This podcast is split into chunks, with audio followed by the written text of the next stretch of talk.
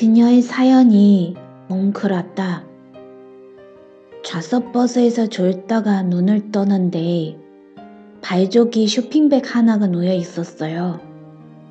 내가 조는 사이 내 옆에 여자가 앉았었는데 그녀가 두고 내린 모양이에요. 봉투를 슬쩍 열어봤더니 정성스레 쓴 카드 하나가 나왔어요. 내 사랑은 기억 속에 묻기로 한다. 너는 그곳에서 새로운 사랑을 찾겠지?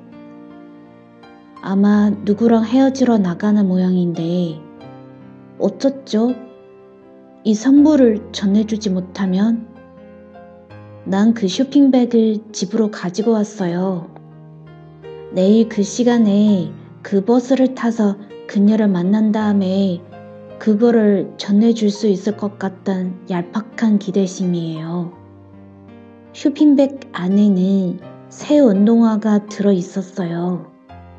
난 그냥 호기심에 운동화를 신어봤죠.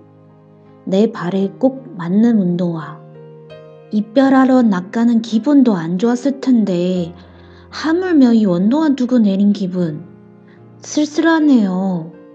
이 운동화는 꼭 그녀가 사랑했던 그 남자에게 전해줬으면 좋겠어요. 그리고 그녀가 모든 걸 잊을 수 있었으면 좋겠고요.